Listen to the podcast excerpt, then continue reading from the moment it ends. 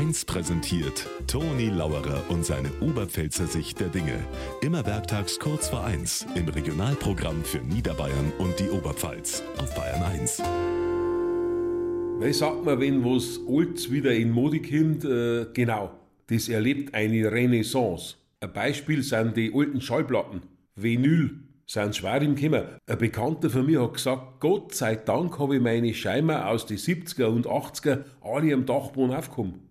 Jetzt sind sie wieder was wert. Gestern habe ich eine Schachtel voll runtergeholt. Aber leider bin ich auf der Treppe gestolpert und mir hat's gescheit hingehaut. Eine Scheibe hat's erwischt. Eine bloß, habe ich gesagt. Was denn für eine? Meine Bandscheibe.